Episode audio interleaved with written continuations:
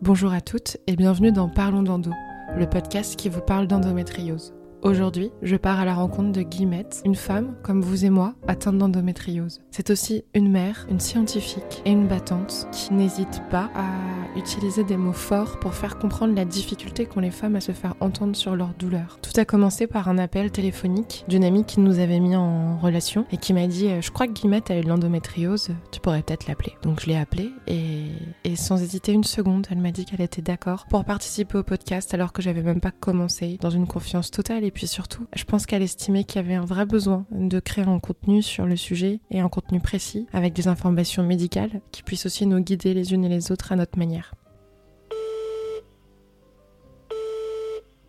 je me disais, bon, bah, c'est le colon qui va pas, c'est un truc, euh, c'est le microbiote, euh, c'est ce que je mange, peut-être que je mange pas bien. Et j'avais observé qu'il y avait des fruits, des légumes qui n'allaient pas. Notre discussion ressemblait un peu à ça, totalement détendue. Quand on s'est parlé pour voir un peu ce qu'on pourrait dire dans l'interview, ça a été fluide. Quand j'ai raccroché, j'ai vu que la communication avait duré deux heures et quart. Je sais pas exactement ce qu'on s'est dit, mais en tout cas, ce qui est sûr, c'est que je découvris juste que c'était que la relation entre femmes qui s'entraident sur un sujet de maladie, de fertilité et de féminité. Ça m'a fait un bien dingue d'avoir enfin quelqu'un qui me racontait tout ce que j'avais vécu avec du recul et puis en plus, euh, vous le verrez, qui a vécu des belles choses. Donc si vous hésitez à parler à des femmes sur des communautés digitales, sur Instagram, via EndoFrance, par téléphone aussi, n'importe où, même en en rencontrant une à une soirée et en lui demandant son numéro, je comprends, c'est pas un sujet, euh, ça doit pas non plus être le seul sujet de notre vie, mais n'hésitez pas. C'est quelque chose qui se vit C'est presque un way of life malheureusement. Ça touche tellement de sujets dans, la qualité de nos vies que c'est important de s'inspirer d'autres femmes parce qu'on ne peut pas avoir toutes les idées à soi toute seule. Sauf si on est vraiment une surfemme, mais c'est bien de ne pas jouer la Wonder Woman et d'être capable aussi de se dire qu'on n'est on n'est pas seul.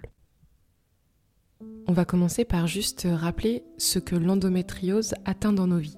Il est certain que l'endométriose vient toucher la femme dans son intimité, dans ce qu'elle a de plus profond. Elle change le rapport qu'elle entretient avec son corps et avec la maternité. La banalisation des souffrances par certains professionnels et par l'entourage isole, et les effets secondaires de certains traitements, comme la baisse de libido, peuvent être mal vécus par une femme. La restriction des relations sociales est aussi difficile à vivre, et notamment chez les jeunes femmes. L'aménagement du temps de travail peut venir un peu euh, assombrir les projets professionnels et altère aussi la qualité de vie. On ne traite pas seulement une pathologie physiologique, bien que ce soit la priorité. C'est un chemin de vie qu'il faut dessiner chaque matin. Et bien sûr que la prise en charge psychologique est nécessaire. Mais à la question, est-ce que l'endométriose déclenche la dépression ou est-ce que la dépression déclenche l'endométriose Je pense que après ça, la réponse est très claire et que avant toute chose, il faut commencer par soigner les symptômes physiques. Lorsque je demande à Guillemette ce qu'elle aimerait aborder en premier comme sujet, elle me parle de la suspicion qu'ont les médecins lorsqu'une femme leur parle de ses douleurs. En effet, une idée reçue qui d'ailleurs figure dans le petit livre des idées reçues sur l'endométriose de Yasmine Kando et Charles Chaperon, que je vous avais conseillé d'acheter. Le stress pourrait déclencher un état inflammatoire et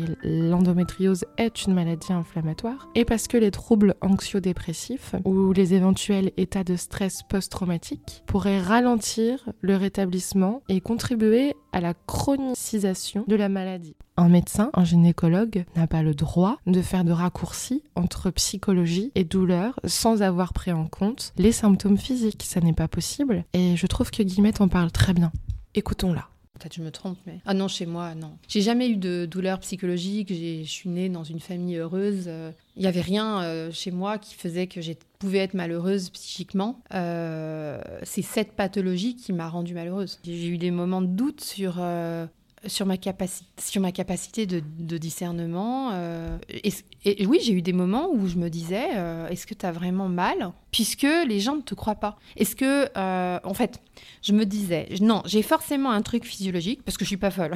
j'ai forcément quelque chose de, de somatique ça c'est sûr. Mais peut-être que je le maximise avec une perception des douleurs qui est trop importante. Peut-être que ma perception des douleurs est trop importante. Donc peut-être il faudrait que je m'oriente vers la sophrologie. Et d'ailleurs, plusieurs médecins m'ont donné cette clé-là. C'était sûrement un très bon conseil. Et, finalement, j'ai été soignée de cette pathologie avant d'avoir trouvé d'autres clés de type sophrologie, mais je pense que ça m'aurait aidé. Les médecins, bien qu'ils fassent pour la plupart de leur mieux, n'ont pas toujours donné la bonne place à la psychologie dans l'endométriose. Nombreuses sont les femmes qui me disent qu'elles ont été, euh, d'une certaine manière, accusées de parler de douleurs qui étaient dans leur tête au lieu de douleurs réelles. C'est ça qui traumatise certaines femmes à qui on a fait croire en quelque sorte qu'elles étaient folles alors qu'elles avaient de réelles douleurs et qu'il fallait soigner. Cependant, la psychologie n'est pas à exclure lorsqu'on est atteinte d'endométriose, parce qu'un soutien psychologique peut apporter énormément sur le chemin, la raison pour laquelle cette maladie est là, et surtout les réactions qu'on a, les choix qu'on fait, comment est-ce qu'on vit au quotidien avec la douleur, toutes ces choses peuvent être éclairées par une approche psychologique. Il y a différentes approches psychologiques évidemment, tout ne convient pas à tout le monde, et c'est pour ça que j'ai rencontré Victoire Tessman, psychanalyste, auteur, et notamment de L'ami d'éternité aux éditions Pygmalion, qui est l'une des auteurs de, du livre Mieux s'aimer pour aimer mieux qui était une grande amie de Guy Corneau, un auteur que j'aime beaucoup, qui est également conférencière et qui a vraiment pris le temps de répondre à mes questions vous pourrez l'écouter dans l'épisode 6 qui sortira très prochainement, plus longuement parce que chaque question est, un petit bout de livre euh, qui moi en tout cas me passionne et qui je suis sûre vous plairont beaucoup. Mais sur cet épisode, je voulais juste vous partager sa réponse au sujet de la place que peut avoir la psychanalyse ou autre euh, parcours psychologique par rapport à l'endométriose.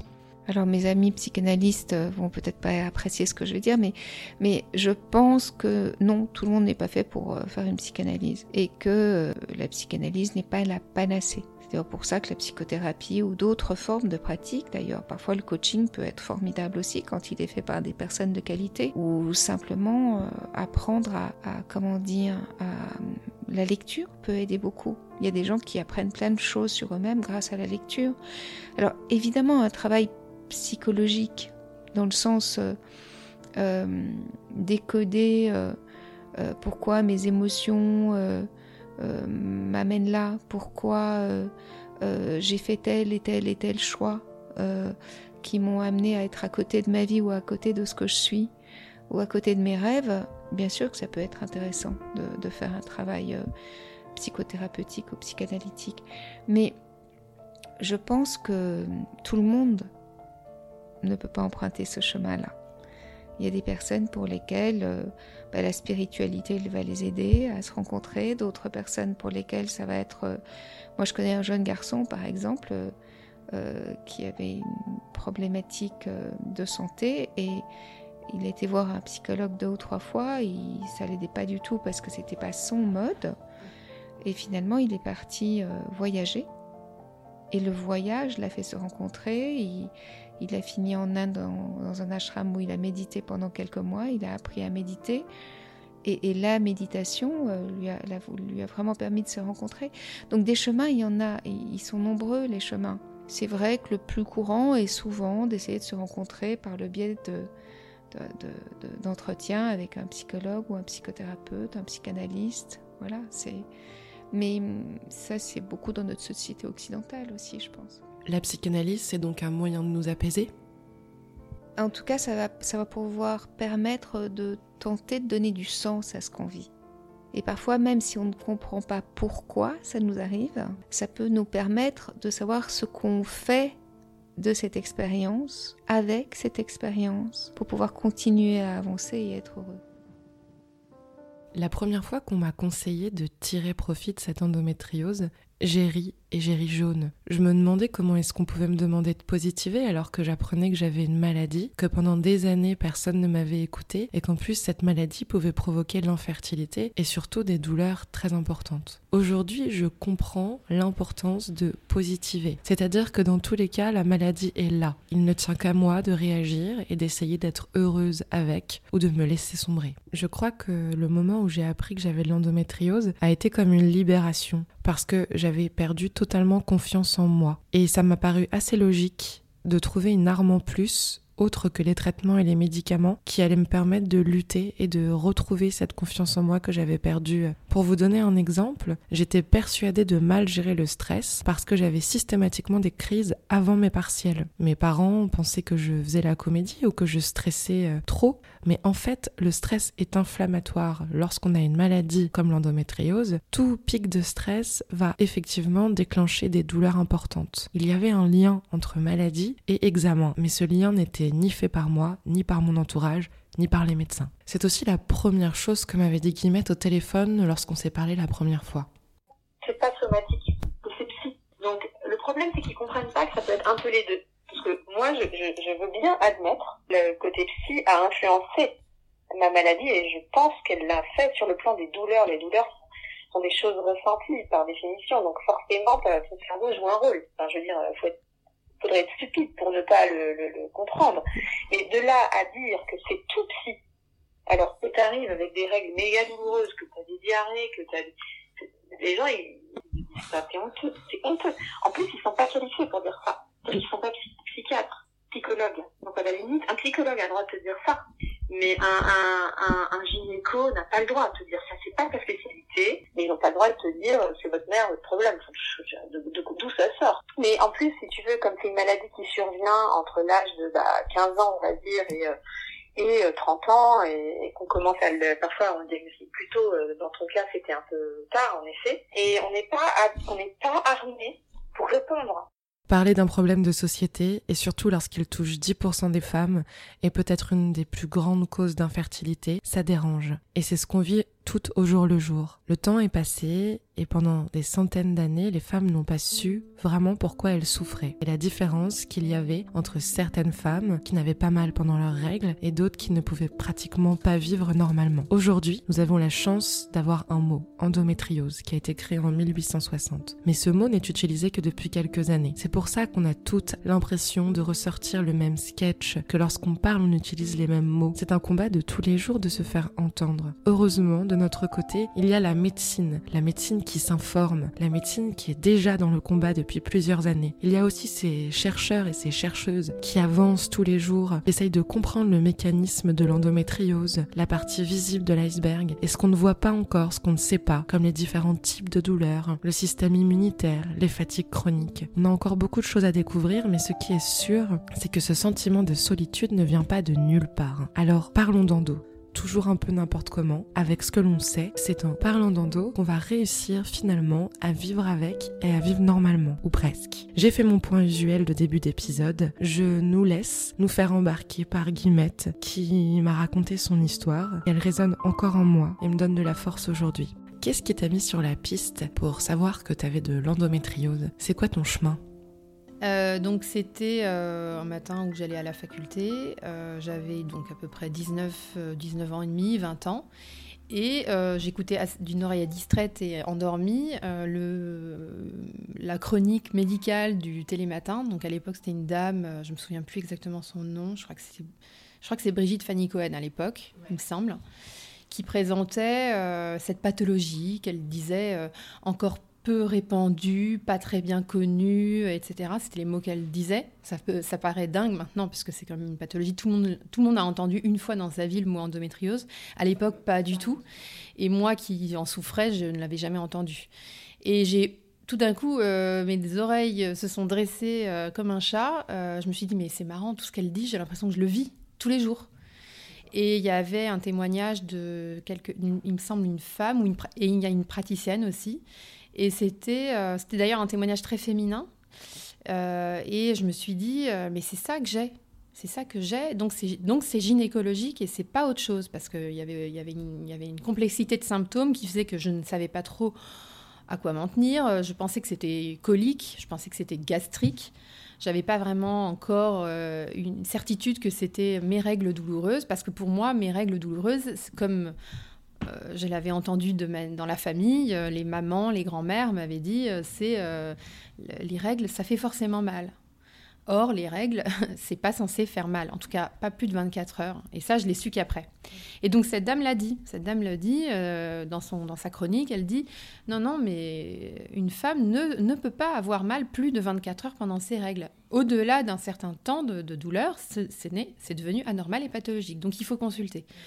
Donc là, ça m'a convaincu de passer la porte des praticiens et de me battre parce que j'ai pas eu tout de suite euh, une écoute euh, très attentive. Euh, et, ça, et, ça, a duré dans le temps. C'est-à-dire que même après le diagnostic de l'endométriose et même après la première opération, la première chirurgie par célioscopie, qui m'a bien améliorée déjà, et le premier traitement ménopausant, j'avais encore des symptômes quelques années plus tard, euh, ce qui d'ailleurs a donné lieu à une deuxième intervention 5 euh, cinq, ou six ans plus tard. Euh, et même après ça, ce chemin de 5 ans entre les deux opérations, je, n'arrivais pas à convaincre tous les praticiens que je voyais. C'est-à-dire que il y avait encore des gastro-entérologues que je voyais parce que j'avais des douleurs coliques pour le coup, qui ne prenaient pas en compte cette douleur-là comme étant euh, dans le dossier. Pourtant, je ne faisais que le rappeler, parce qu'à chaque fois qu'on va voir un médecin, on vous demande quels sont vos antécédents. Mes antécédents, c'était clair, c'était une, chirurgie d'endométriose, euh, des douleurs de règles importantes, et, et rares sont ceux qui ont vraiment pris la peine d'essayer de faire un lien. Parce que je pensais, parce que mon praticien gynéco, qui était très bon, hein, qui est un professeur de médecine, euh, qui d'ailleurs m'a sauvé, euh, euh, sauvé la vie, hein, on peut le dire. Ce, monsieur n'avait pas une vraie connaissance de toute l'endométriose autour qu'on appelle digestive. Bon, il se trouve que j'en étais pas atteinte, en tout cas c'est ce que les gens ont dit, bon, mais j'avais quand même un certain nombre de symptômes digestifs associés à l'endométriose. Et quand on faisait un calendrier des douleurs, ça c'était enfin une praticienne, donc une gastro-entérologue, qui m'avait euh, demandé d'essayer de, voir s'il y avait des, des, des récurrences et s'il y avait un calendrier de douleur qui s'associait au calendrier des règles. Et c'était le cas. C'était super clair que c'était le cas. J'ai regardé un peu mes notes et j'ai vu que sur la question des symptômes que je posais aux femmes, effectivement, les femmes ne répondaient pas du tout la même chose. Il y avait souvent des recroisements, comme par exemple les douleurs digestives, pelviennes pendant les rapports, mais parfois certaines femmes ont des douleurs vraiment très spécifiques qui sont difficilement raccrochables à l'endométriose. Je voulais vous lire un petit passage écrit par le professeur Charles Chaperon dans l'introduction de son livre Les idées reçues sur l'endométriose. Le diagnostic se fait en deux temps. Il s'agit d'abord d'un interrogatoire qui, s'il est correctement mené, permettra dans la grande majorité des cas de fortement suspecter cette pathologie. Néanmoins, le caractère subjectif de cet entretien se heurte à quelques limites et justifie la nécessité de réaliser d'autres investigations. Il est nécessaire d'enseigner aux étudiants en médecine que le premier temps d'examen clinique est l'interrogatoire, car le médecin ne trouve que ce qu'il cherche sous réserve de poser les bonnes questions. Autre information qui me semble intéressante, aujourd'hui, Seules les lésions d'endométriose péritonéale superficielle, qui peuvent être d'ailleurs responsables de douleurs très très importantes en raison des processus inflammatoires, ne sont pas accessibles au diagnostic radiologique. Tout est presque visible aux échographies et aux IRM, à part certaines lésions superficielles. Donc si vous avez vraiment des douleurs qui semblent se rapprocher de l'endométriose, mais que les examens, les images ne montrent pas ce que vous attendiez, pas de panique. Peut-être qu'il s'agit tout de même d'une endométriose, mais que les lésions ne sont pas visibles via les images. Ce n'est donc qu'à facteur indicatif que j'ai demandé à Guimette quels étaient ses symptômes.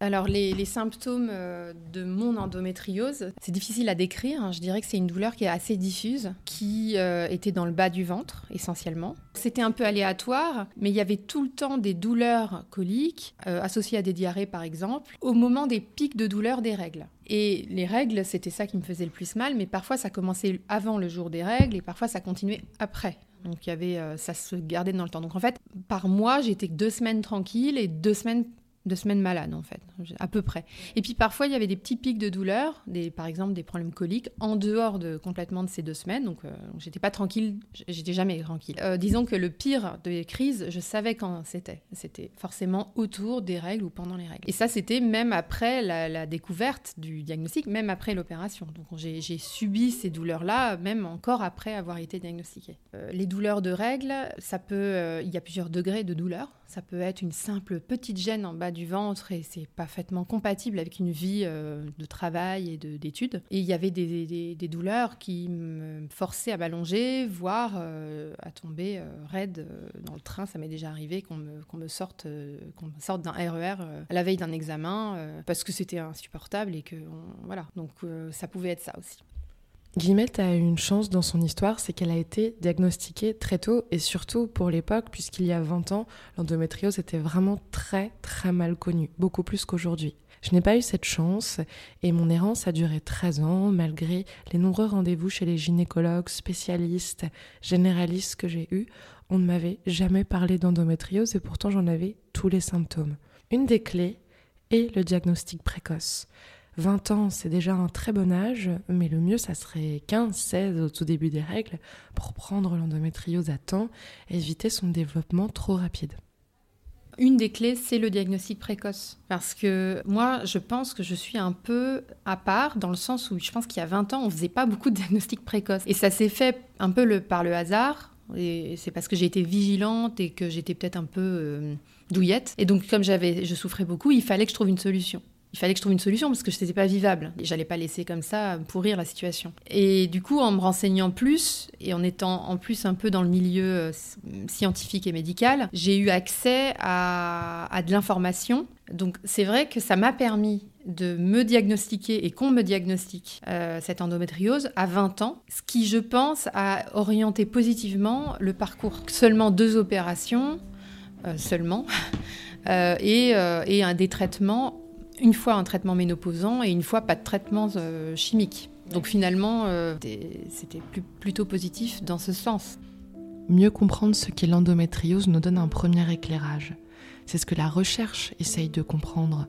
Pourquoi le tissu endométrial migre en dehors de l'utérus?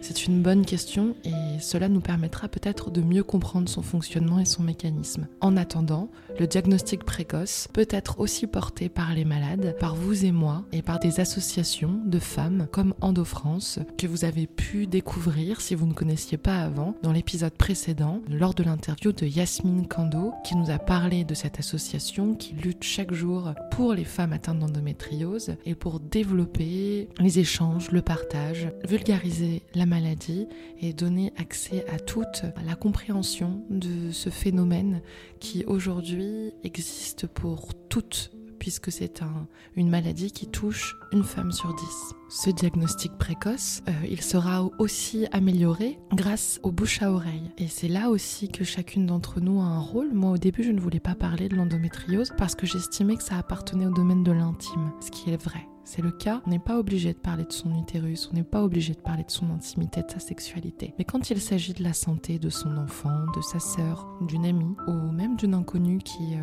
semble être en difficulté, c'est important de passer cette barrière sous le couvert de la confidence, d'oser parler, expliquer ce que vous vivez sans tabou. J'aborde avec Guillemette le sujet de la transmission. Les questions qui ont été posées à nos mamans ou à nos grands-mères lorsque nous étions adolescentes et que nous avions mal. C'est souvent un sujet douloureux et pour certaines d'entre nous, nous avons dû faire le chemin seul. Comme vous allez l'entendre, cela touche beaucoup Guillemette. Comment s'est passé ton échange avec ta maman? Ça a été facile? Non, non, euh, au début, non. C'est un peu... C'est dur. Euh, ça a commencé le jour de, mes règles, la première fois que j'ai eu mes règles. Euh, bien sûr, euh, comme beaucoup de petites euh, adolescentes qui ont leurs règles la première fois, on a toujours, on n'a pas forcément mal, mais en tout cas moi j'avais mal. donc j'avais 13 ans et c'était dans la famille, en tout cas c'était un moment où on se le disait entre femmes et ma grand-mère était toute contente, bah c'est bien, tu vas voir. Ah bah tu sais, ça fait toujours mal. Donc Dès le premier jour de mes règles, euh, il y a une grand-mère qui est d'ailleurs extrêmement bienveillante, euh, qui a été une deuxième maman pour moi, qui te, qui, qui te dit euh, tu, vas, tu vas voir, tu vas souffrir, mais c'est bien. donc, donc elle le prévient. Donc en fait, on, on s'y attend. Donc avant qu'on se dise ah mais il y a peut-être quelque chose d'anormal derrière ça, avant que justement cette émission ou un certain nombre d'autres praticiens me disent il est anormal d'avoir mal plus de 24 heures, quand on vous a seriné pendant 10 ans, 15 ans euh, que c'est tout à fait normal et qu'il faut pratiquement avoir mal, bah c'est compliqué. En plus, c'est des personnes que vous aimez, qui sont les personnes qui vous ont élevé, qui vous disent euh, ça fait mal et on fait confiance. On se dit, d'autant que maman euh, est, pharmacien. Donc elle est dans le milieu médical, elle, elle sait exactement de quoi elle parle. Et je n'ai aucun doute là-dessus. Donc quand je viens vers elle et que je lui dis mais c'est pas normal d'avoir plus mal et j'ai très très mal. Elle me dit, mais moi aussi. à l'époque, c'est aussi sans savoir que l'endométriose peut se transmettre de mère en femme, de mère en fille, de mère en femme, oui, exactement. Et que du coup, euh, forcément, elle est dans le bain, elle aussi. Et donc, c'est une sorte de déni euh, sur plusieurs générations. C'est horrible. Ça s'est transmis et ça ne se libère pas. Donc là, évidemment, la, la, lignée se, se, libère. Et cette lignée se libère, mais avec, un, avec une souffrance parce qu'il faut dire à sa mère ben non tu as tort et c'est pas évident et quand on lui dit on lui dit mais tu sais euh, c'est une maladie qui peut être invalidante et c'est une maladie qui peut euh, rendre stérile et qu'elle te dit mais, mais moi j'ai trois enfants qu'est-ce que vous voulez répondre à ça? Il y a rien à répondre à ça. Euh, à part, tu as de la chance. Peut-être tu as pas eu de l'endométriose comme moi j'ai eu, ou peut-être, je ne sais pas, plein de choses. Parce qu'il y a plein de facteurs environnementaux. Il y a sûrement, je crois qu'on n'explique pas tout, donc des facteurs aggravants, hormonaux, génétiques. Donc ça, on n'est pas pareil que sa mère, c'est sûr. C'est sans son consentement que je suis allée consulter les premières fois. Et quand il a fallu m'opérer la première fois, elle est tombée des nues, elle en a pleuré. Oui, oui, elle a réalisé qu'elle s'était peut-être trompée pendant longtemps. Surtout que le médecin qui m'a opéré, c'était son propre médecin, son propre gynéco. Donc ils été en contact et elle a compris que, que c'était que c'était pas grave, mais en tout cas que c'était sérieux et qu'il fallait plus euh, prendre ses douleurs à la légère. Complètement prise au sérieux. Donc euh, la, réconciliation a, commencé, mais ça n'a pas été en une fois quand même. Il a fallu du temps aussi. Euh. J'ai posé la question à une maman qui au début ne voulait pas faire rentrer la médecine parce qu'elle estimait que les médicaments étaient plus nocifs qu'autre chose dans les douleurs de règles de sa fille et qui pensait évidemment bien faire dans une grande bienveillance en l'encourageant à attendre que ses règles se calment en fait et que son, si son mécanisme hormonal se mette en place.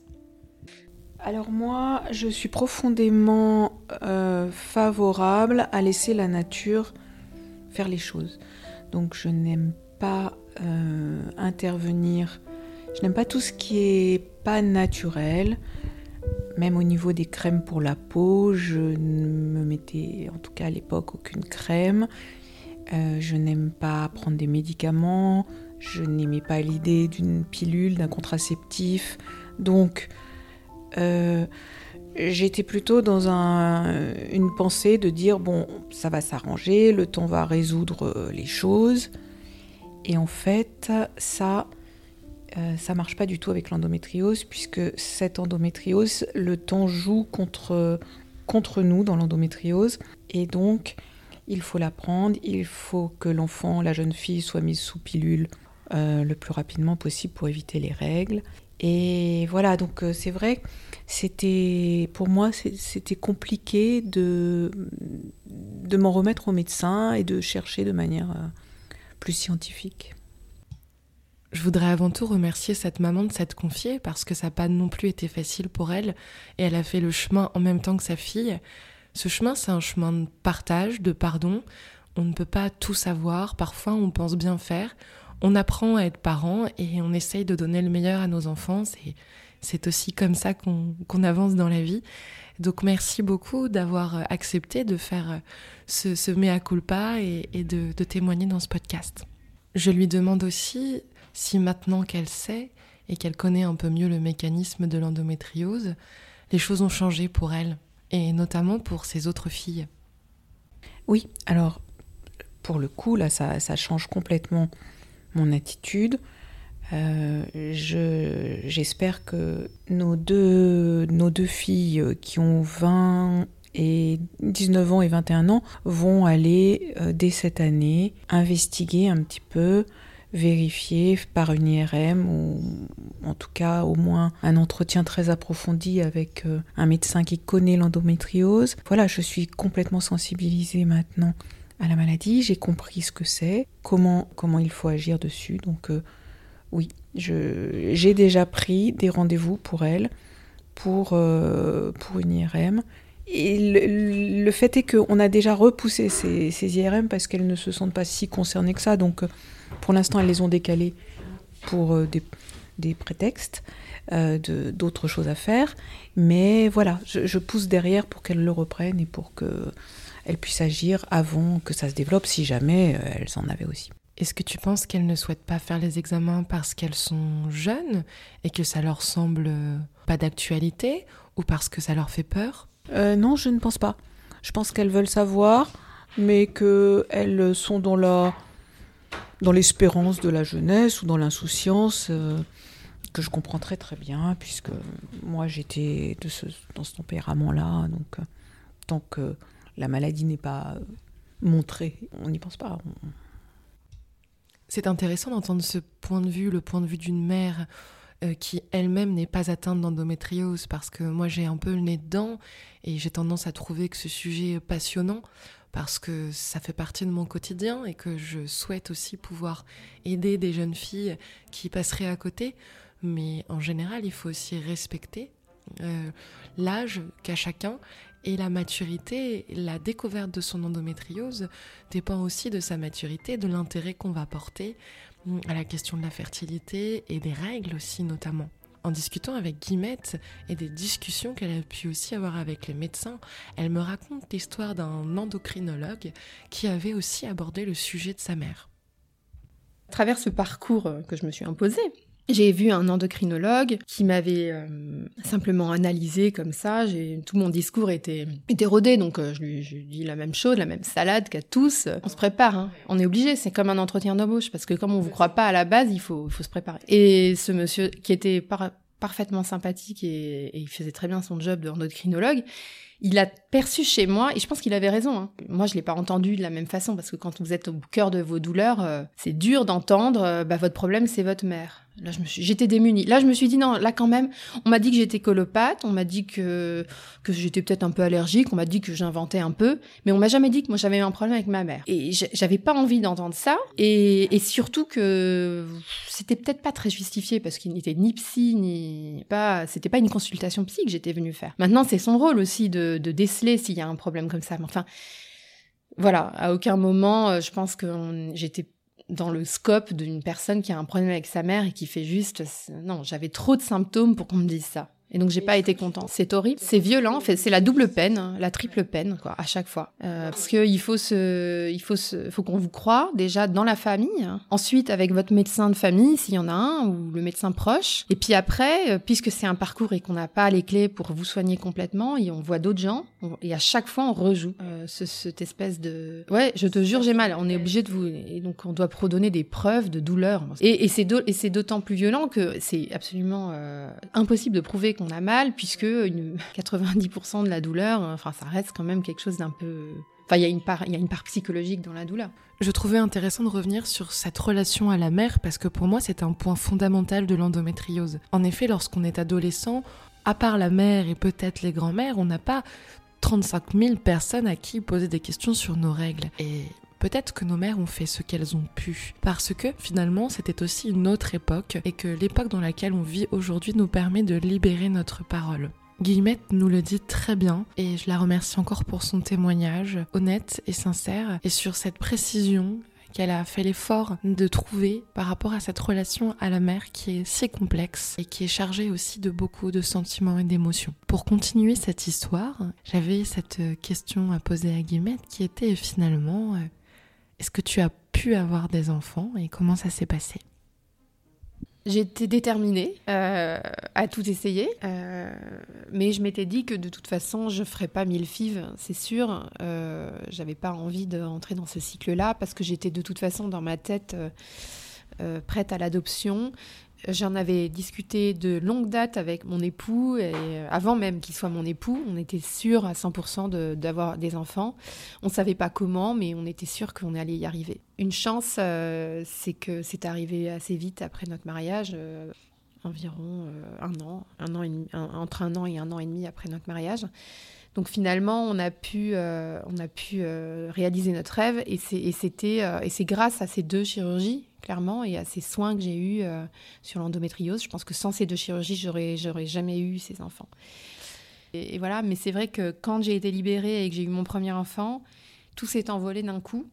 Et là, je me suis dit, bah maintenant, allez, tu profites de la vie et tu avances. Et j'ai mis ça derrière moi parce que c'est un peu comme un mal-être euh, qu'on a besoin d'évacuer. Euh, je m'en suis plus tellement. j'aimais, d'ailleurs, j'aimais plus le dire, ça m'énervait presque de devoir refaire le même laïus, quand je vais chez le médecin et qu'il me connaît pas et que je suis obligée de refaire le même laïus, ça m'agace profondément. Parce que je, parce que j'en souffre plus et que j'ai pas envie de repartir là-dedans parce que j'ai souffert de ce laïus. J'ai souffert d'avoir dit ça et d'avoir donné la même chanson à chaque fois et qu'on m'écoute tout à moitié.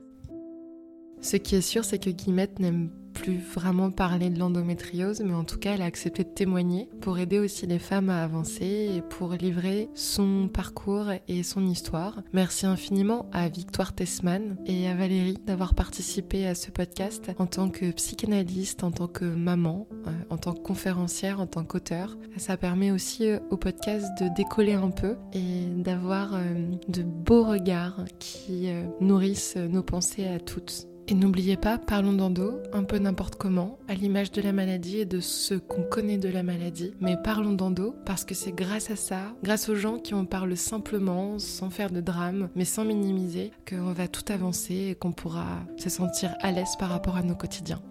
Finalement, si on parvient à devenir ce qu'on veut être et à se rencontrer, on laisse aussi derrière nous l'aventure dure et courageuse qui est la maladie, l'endométriose et parfois la différence. J'ai mis quelques temps à réaliser cet épisode qui regroupe la pensée de plusieurs femmes, mais pas de toutes. Et évidemment, ce point de vue est subjectif, n'a pas vocation à conseil médical. Donc si vous avez des doutes sur vos symptômes, allez consulter. Mon intention n'est pas de critiquer la médecine, mais d'encourager les médecins à bien connaître notre quotidien et nos symptômes. Vous pouvez me suivre sur ma page Instagram, le journal de l'endométriose, et Facebook, le journal de l'endo. Si vous n'avez pas trouvé réponse à vos questions, vous pouvez consulter la page d'EndoFrance, endofrance.org, et aussi sur les réseaux sociaux, sur Instagram, sur Facebook. EndoFrance, c'est une communauté de femmes avant tout qui pourra répondre à vos questions et vous aiguiller sur euh, le médecin que vous voulez aller voir près de chez vous, sur les moments d'échange et de partage, et qui pourra vous informer si vous manquez d'informations sur votre cas ou pour une amie. Merci infiniment aux femmes qui me soutiennent. Je pense à tous les messages que j'ai reçus euh, par rapport au retard que j'ai eu sur la sortie de cet épisode. Ça a été un épisode qui était aussi euh, important pour moi et par rapport aux femmes que j'ai rencontrées aussi qui m'a fait grandir. J'espère qu'il vous parlera. Tout n'est pas facile à entendre et en même temps je pense quand même avoir réussi à vous transmettre l'espoir qui moi m'habite malgré le fait que évidemment euh, la fin de, l'aventure reste incertaine et ça reste quand même un sujet profond qui demande beaucoup de patience et d'énergie. Merci à toutes et à très vite.